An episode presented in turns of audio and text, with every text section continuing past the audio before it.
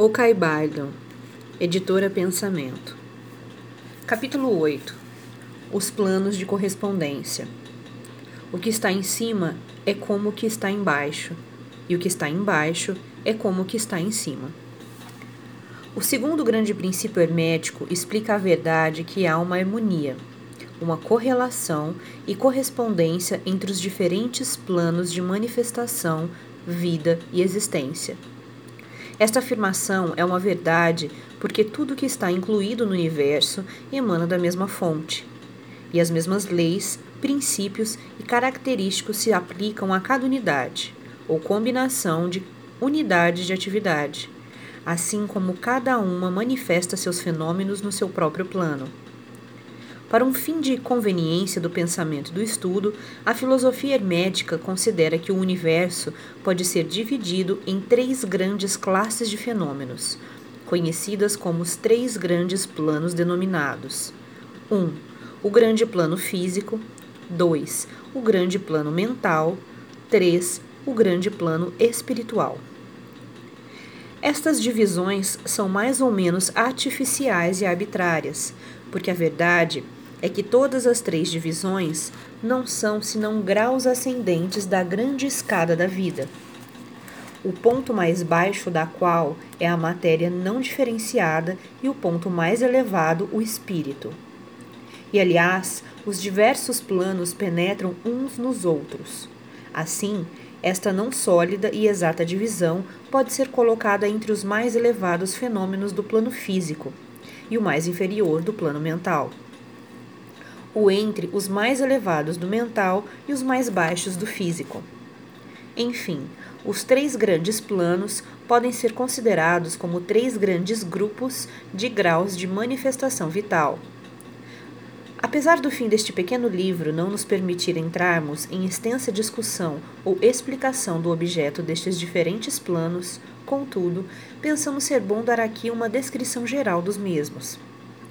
A princípio, devemos considerar bem a pergunta tantas vezes feitas pelo neófito, que deseja ser informado a respeito do significado da palavra plano, termo que tem sido muito usado e pouco explicado em muitas obras de ocultismo. A pergunta é geralmente expressa assim: É um plano um lugar tendo dimensões ou simplesmente uma condição ou estado? Respondemos: Não, não é um lugar nem uma di dimensão ordinária do espaço. É ainda mais que um estado ou uma condição. E apesar disso, o estado ou a condição é um grau de dimensão, em escala sujeita à medida. Um tanto paradoxal, não é verdade? Porém, examinemos a matéria. Uma dimensão, vós sabeis, é uma medição em linha reta em relação à medida etc. As dimensões ordinárias do espaço são comprimento, largura e altura, ou talvez comprimento, largura, altura, espessura ou circunferência. Há uma outra dimensão das coisas criadas, ou medida em linha reta, conhecida pelos ocultistas como também por cientistas, apesar destes últimos não a chamarem com o termo dimensão e esta nova dimensão que futuramente será a mais investigada como quarta dimensão. É a marca usada na determinação dos graus ou planos. Esta quarta dimensão pode ser chamada a dimensão da vibração. Este é um fato bem conhecido para a moderna ciência, como para os hermetistas, que estabeleceram a verdade no seu terceiro princípio hermético, que tudo se move, tudo vibra, nada está parado. Desde as manifestações mais elevadas até as mais baixas, todas as coisas vibram. Não somente elas vibram em diferentes coeficientes de movimento, mas também em diversas direções e de diferentes maneiras. Os graus de coeficiente das vibrações constituem os graus de medição na escala de vibrações, ou, em outras palavras, os graus da quarta dimensão. E estes graus formam o que os ocultistas chamam planos. O mais elevado grau de vibração constitui o plano mais elevado e a mais elevada manifestação da vida que ocupa este plano. Assim, apesar de um plano não ser um lugar, nem ainda um estado ou uma condição, ele possui as qualidades de ambos. Desejaríamos dizer mais sobre o assunto da escala das vibrações nas nossas próximas lições, em que consideraremos o princípio hermético de vibração. Deveis lembrar-vos agora que os três grandes planos não são as divisões atuais dos fenômenos do universo, mas simplesmente termos arbitrários empregados pelos hermetistas para facilitar o pensamento e o estudo dos vários graus e formas da atividade da vida universal. O átomo de matéria, a unidade de força, a mente do homem e a existência do arcanjo são graus de uma escala. E fundamentalmente a mesma coisa. A diferença sendo simplesmente uma questão de grau e coeficiente de vibração. Todas são criações do todo e só têm sua existência na infinita mente do todo. Os hermetistas subdividem cada um destes três grandes planos em sete planos menores. E cada um destes são também subdivididos em sete subplanos. Todas as divisões sendo mais ou menos arbitrárias, penetrando umas nas outras, e adotadas somente para a conveniência do estudo científico e para a ideia. O grande plano físico, com seus sete planos menores, é a divisão dos fenômenos do universo, que inclui todos os que são relativos às coisas, forças e manifestações físicas ou mentais. Inclui todas as formas do que chamamos matéria e todas as formas do que chamamos energia ou força. Deveis saber, porém, que a filosofia hermética não reconhece a matéria como uma coisa em si, ou como tendo uma existência separada constante na mente do todo. Os ensinamentos são que a matéria é antes uma forma da energia. Ela é a energia num coeficiente inferior de vibrações de certa espécie. E de acordo com isto, os hermetistas classificam a matéria como a extremidade inferior da energia e dão-lhes três dos sete planos menores do grande plano físico. Estes sete menores planos físicos são o seguinte: 1. Um, o plano da matéria, A. 2. O plano da matéria, B. 3. O plano da matéria, C. 4. O plano da substância etérea. 5. O plano da energia, A. 6. O plano da energia B. 7. O plano da energia C. O plano da matéria A compreende as formas da matéria em suas formas de sólidos, líquidos e gasosos, como geralmente reconhecem os livros dos físicos. O plano da matéria B compreende certas formas mais elevadas e mais sutis da matéria cuja existência a ciência moderna está reconhecendo agora.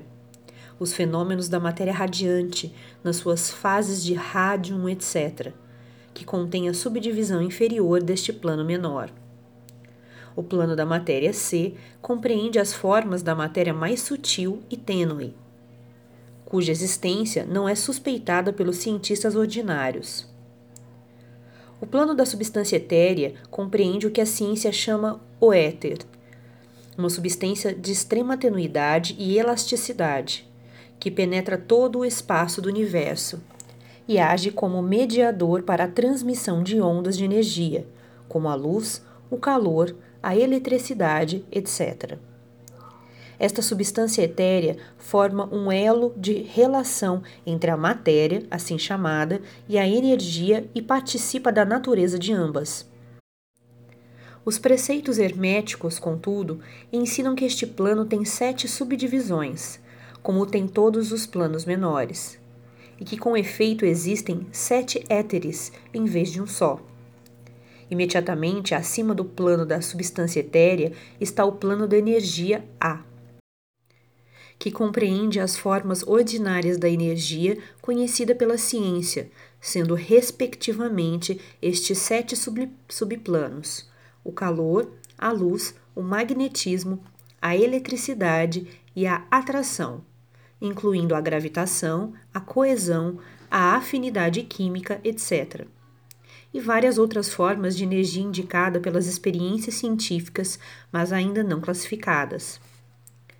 O plano da energia B compreende sete subplanos de formas elevadas da energia ainda não descoberta pela ciência, mas que têm sido apelidadas as forças mais sutis da natureza e que são consideradas em ação nas manifestações de certas formas de fenômenos mentais e pelas quais tais fenômenos são possíveis.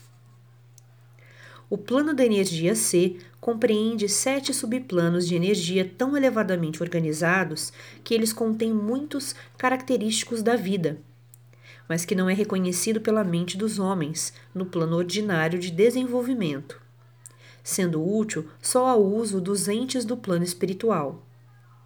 Tal energia nem é sonhada pelo homem ordinário e pode ser considerada quase como a força divina. Os entes que a empregam são como deuses comparados com os mais elevados tipos humanos conhecidos por nós. O grande plano mental compreende as formas de pensamentos viventes, conhecidas por nós na vida ordinária, bem como certas outras formas só bem conhecidas dos ocultistas. A classificação dos sete menores planos mentais é mais ou menos satisfatória e arbitrária se não for acompanhada por esmeradas explicações que estão fora do fim desta obra particular. Contudo, vamos mencioná-los.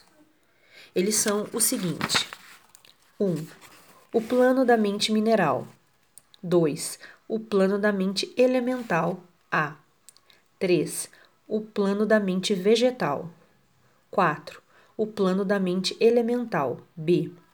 5 o plano da mente animal. 6. O plano da mente elemental C. 7. O plano da mente hominal.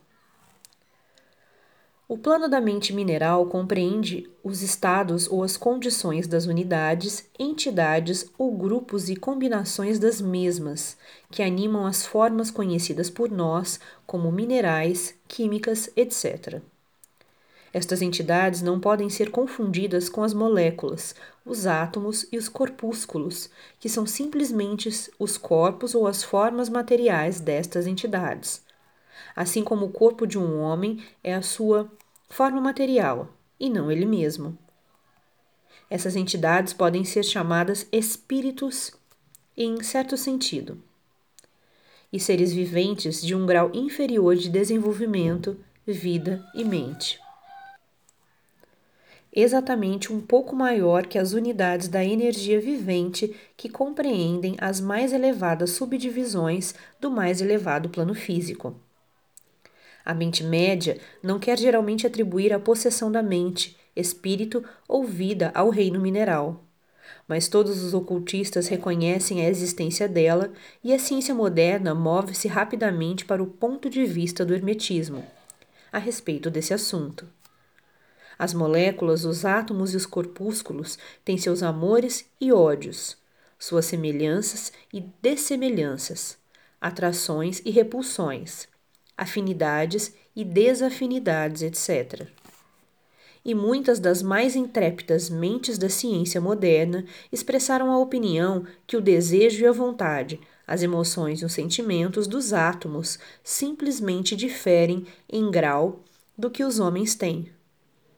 Não temos espaço para argumentar sobre este assunto. Todos os ocultistas conhecem isso, e outros se referiram às diversas obras científicas mais recentes para corroboração exterior. Estas são as sete subdivisões usuais deste plano. O plano da mente elemental A compreende o estado ou a condição e grau de desenvolvimento mental e vital de uma classe de entidade desconhecidas ao homem médio, mas reconhecidas pelos ocultistas. Elas são invisíveis aos sentidos ordinários do homem, mas não obstante, existem e têm a sua parte do drama do universo.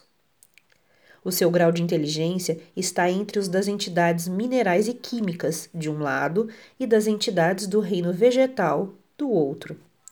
Também neste plano há sete subdivisões.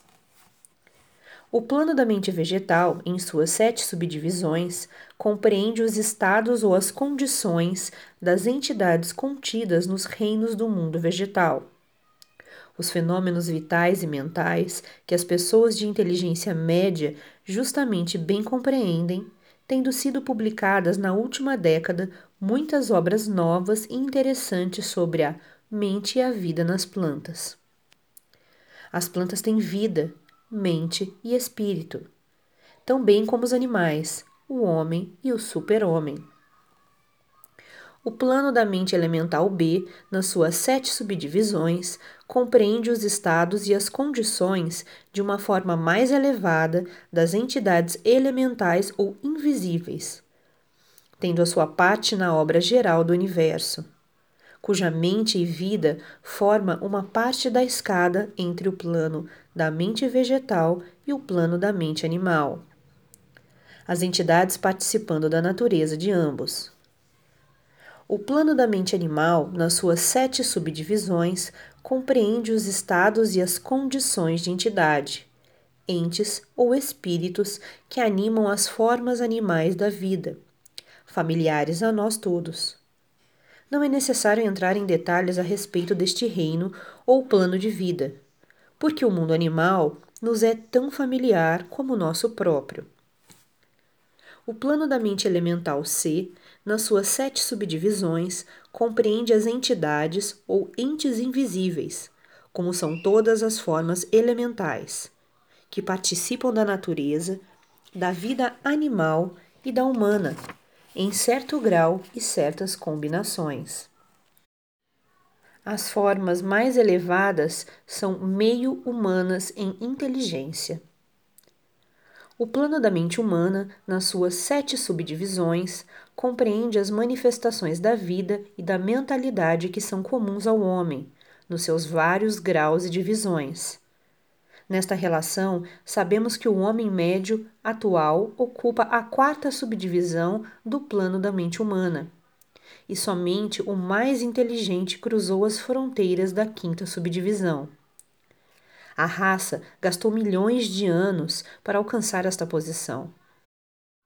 E serão necessários muitos mais anos para que ela passe a sexta e a sétima subdivisões e vá além delas.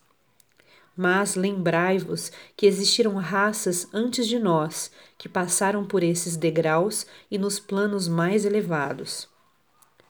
A nossa própria raça é a quinta, com restos da quarta que pôs os pés no caminho. Contudo, há alguns espíritos avançados da nossa própria raça que ultrapassaram as massas e que passaram a sexta e a sétima subdivisões. E muitos poucos entes estão acima deles. O homem da sexta subdivisão será o super-homem, e o da sétima, o homem de cima.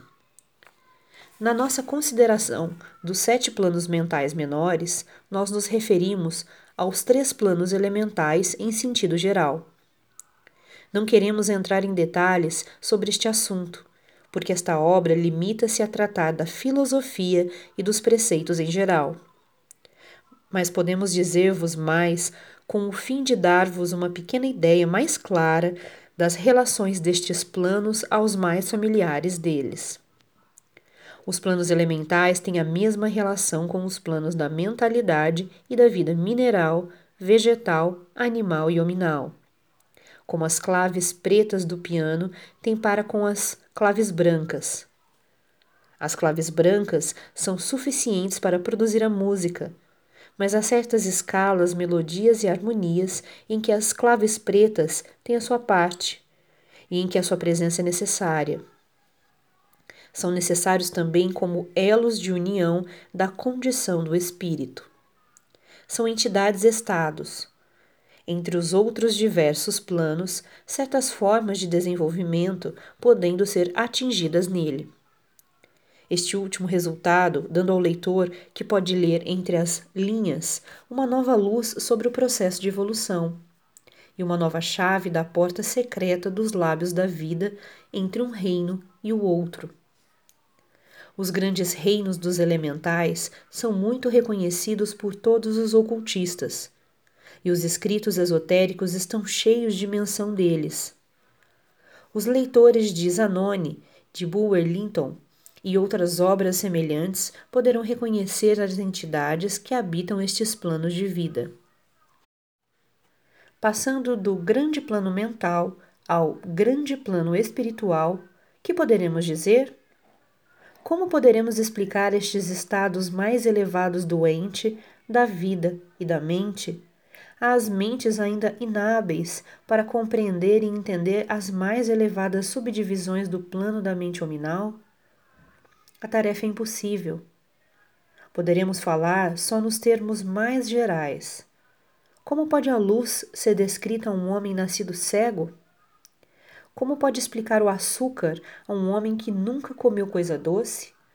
Ou a harmonia a um que nasceu surdo? Tudo o que podemos dizer é que os sete planos menores do grande plano espiritual, cada plano menor tendo as suas sete subdivisões, compreende os entes que possuem a vida, a mente e a forma acima da do homem atual, como a deste último é acima do verme terrestre do mineral ou ainda de certas formas da energia ou matéria. A vida destes entes é tão transcendental para nós que ainda não podemos pensar nos detalhes dos mesmos. As suas mentes são tão transcendentes que para eles nós parecemos pensar um poucochinho. E os nossos processos mentais lhes parecem simplesmente como um processo material e a matéria de que as suas formas são compostas são dos planos mais elevados da matéria. Contudo, muitos disseram que eles estão presos na pura energia. Que se poderá dizer de tais entes? Nos sete planos menores do grande plano espiritual, existem entes que poderemos chamar anjos, arcanjos, semideuses. No plano menor, mais baixo, vivem estas grandes almas que chamamos mestres e adeptos. Acima deles fica a grande hierarquia das hostes angelicais, inconcebíveis ao homem, e acima destas ficam os que podem ser chamados, sem irreverência, os deuses. Tão elevados na escada da existência estão eles, pois que a sua existência inteligência e poder são semelhantes aos atribuídos pelas raças de homens às suas concepções da divindade. Estes entes estão ainda além dos mais elevados voos da imaginação humana. E o epíteto divino é o único que lhes é aplicável. Muitos destes entes, como também as hostes angélicas, tomam muito interesse nos negócios do universo e tem uma parte importante neles. Estas invisíveis divindades e anjos protetores estendem a sua influência livre e poderosamente no processo da evolução e do processo cósmico. A sua ocasional intervenção e assistência nos negócios humanos criou as muitas lendas, crenças, religiões e tradições da raça passada e presente. Eles, muitas vezes, impuseram ao mundo os seus conhecimentos e poderes conforme a lei do, a lei do todo. Mas, ainda mesmo os mais elevados destes entes adiantados existem simplesmente como criações da mente do todo e são sujeitos aos processos cósmicos e às leis universais. Eles são ainda mortais. Podemos chamá-los deuses comparados conosco, mas ainda são os irmãos mais velhos da raça, as almas mais avançadas que ultrapassam seus irmãos e que renunciaram ao êxtase da absorção pelo todo, com o fim de ajudar a raça na sua jornada para subir o caminho. Mas eles pertencem ao universo e estão sujeitos às suas condições, são mortais e o seu plano está abaixo do plano do Espírito Absoluto.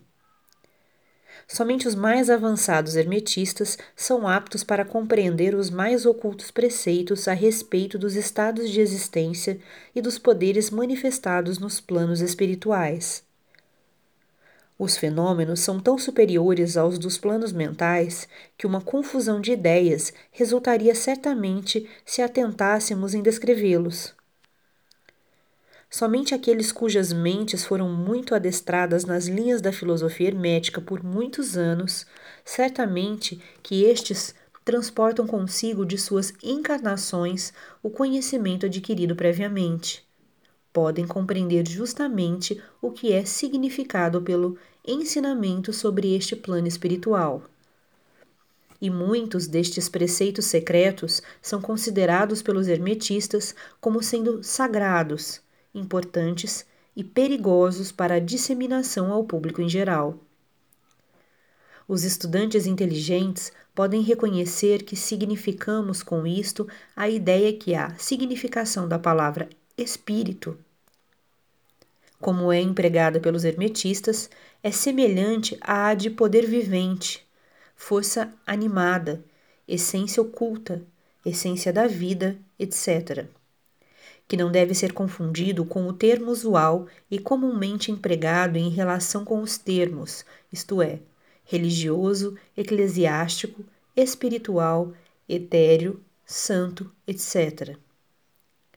Aos ocultistas, a palavra espírito se emprega no sentido do princípio animado, entendendo com isso a ideia de poder, energia vivente, força mística, etc.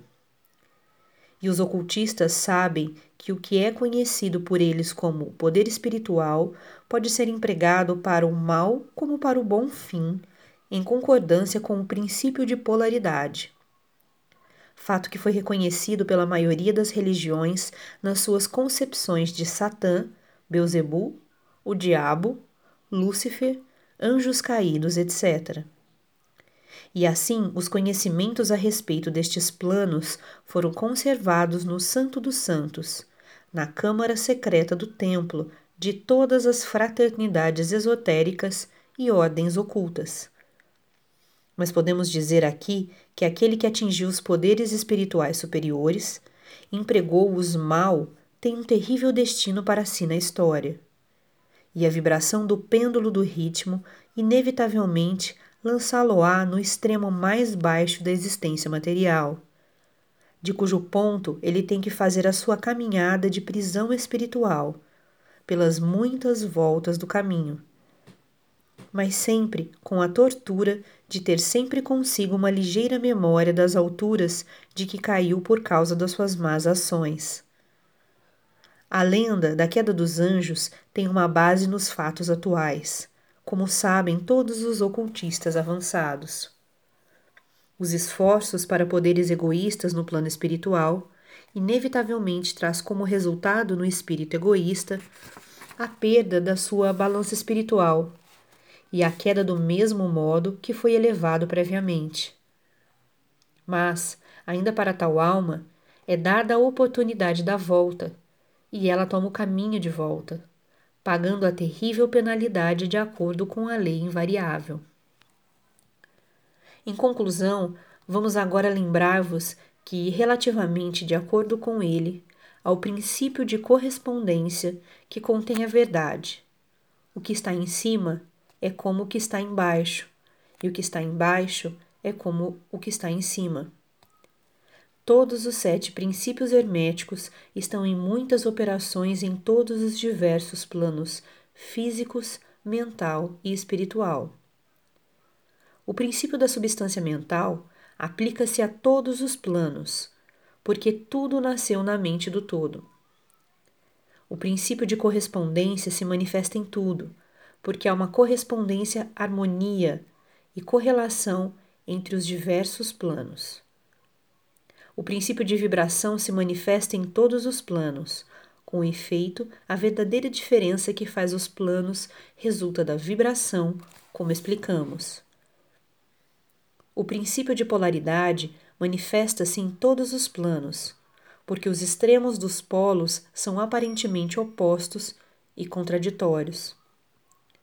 O princípio de ritmo manifesta-se em todos os planos. O movimento dos fenômenos tendo seu fluxo e refluxo, a sua alta e baixa. O princípio de causa e efeito se manifesta em todos os planos, cada efeito tendo a sua causa e cada causa tendo seu efeito. O princípio de gênero manifesta-se em todos os planos, sendo energia criadora sempre manifestada e operando ela pela linha dos aspectos masculinos e femininos. O que está em cima é como o que está embaixo, e o que está embaixo é como o que está em cima. Este axioma hermético de centenares de anos compreende um dos grandes princípios dos fenômenos universais. Como procedemos com as nossas considerações dos princípios permanentes, vamos ter ainda mais claramente a verdade da natureza universal deste grande princípio de correspondência.